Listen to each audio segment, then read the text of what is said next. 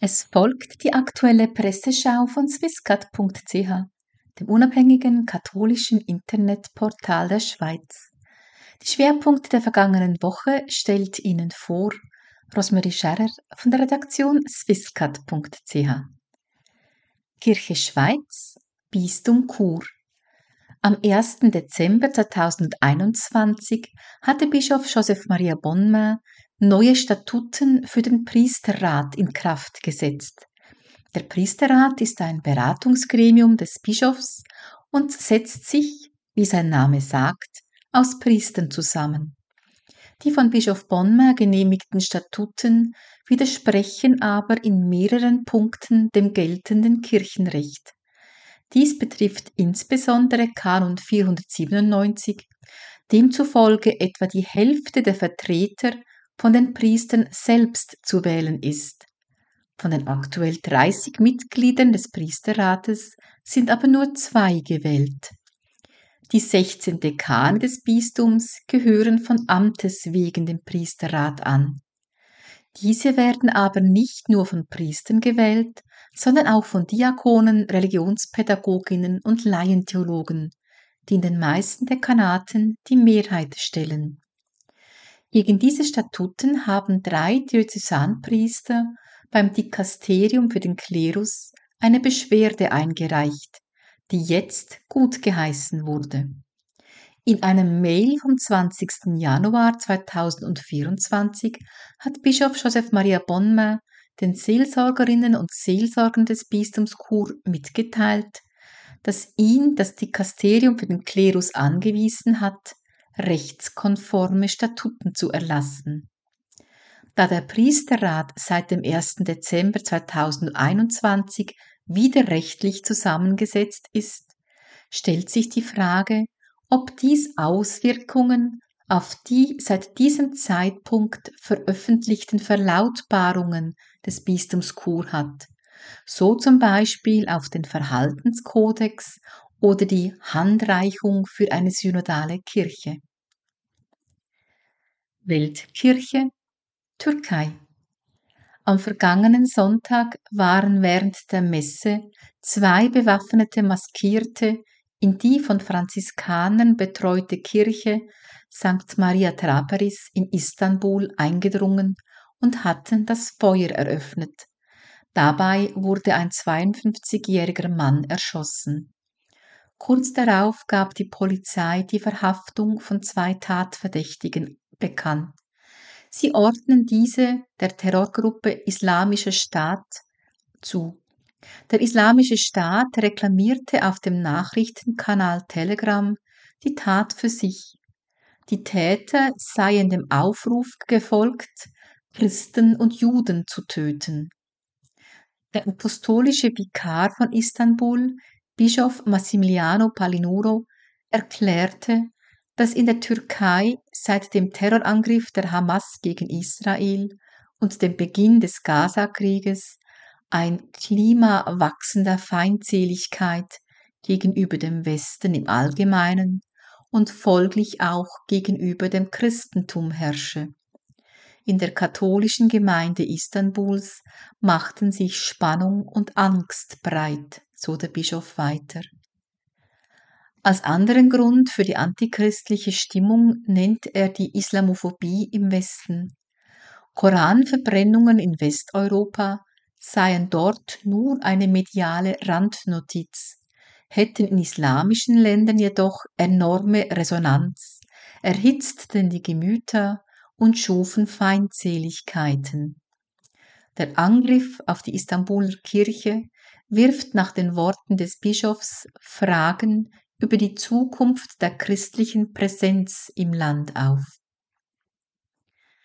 Weltkirche Myanmar Abseits der Aufmerksamkeit westlicher Medien und Politiker wütet in Myanmar seit Jahrzehnten ein Bürgerkrieg.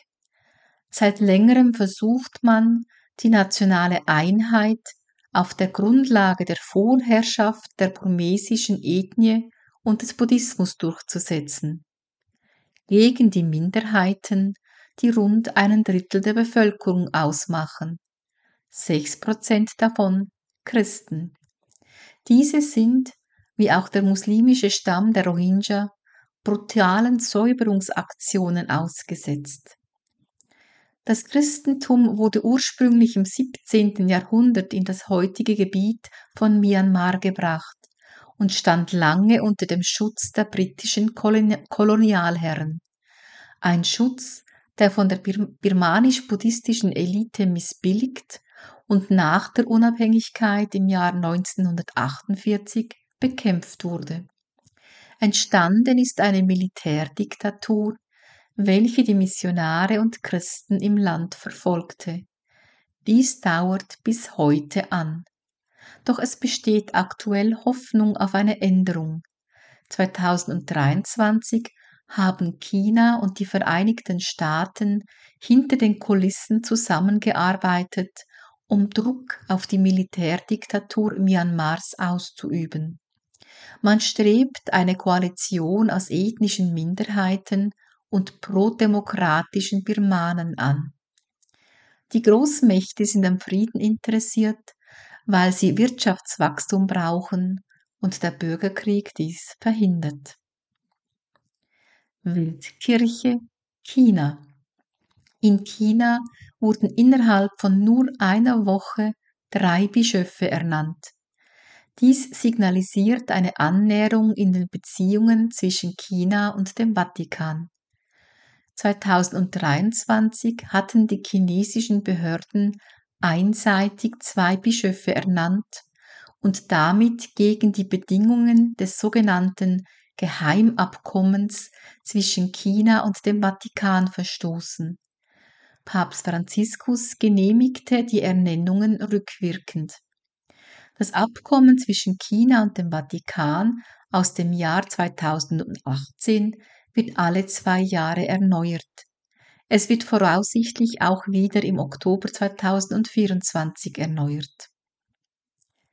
Hintergrundbericht Deutschland am 25. Januar 2024 wurde die seit langem erwartete Studie zur sexualisierten Gewalt in der evangelischen Kirche in Deutschland vorgestellt. Das hochkarätige Forschungsteam sprach aufgrund einer Hochrechnung von 9.355 Betroffenen und 3.497 Beschuldigten. Dies sei die Spitze der Spitze des Eisbergs. Genauere Zahlen konnten nicht ermittelt werden, da die erforderlichen und versprochenen Daten nicht oder nur schleppend abgeliefert wurden. Vertuschung, Verschleppung, Täterschutz, hierarchiebedingtes Machtgefälle, systemische Ursachen sexueller Missbräuche. Diese Schlagworte wurden bis jetzt nur an die Adresse der katholischen Kirche gerichtet. Die Studie der evangelischen Kirche in Deutschland zeigt nun aber deutlich, dass Missbrauch kein katholisches Phänomen ist. Während nach der Missbrauchsstudie der Schweizer Bischöfe, der COVOS und der RKZ die Medien wochenlang darüber berichteten, zeichneten sich die Schweizer Medien nach der Veröffentlichung der EKD-Studie durch Bagatellisieren und Totschweigen aus. Man wird den Eindruck nicht los, dass die Schweizer Mainstream-Medien an sexuellen Missbrauchsfällen vor allem oder gar nur dann interessiert sind, wenn sie sich gegen die katholische Kirche instrumentalisieren lassen.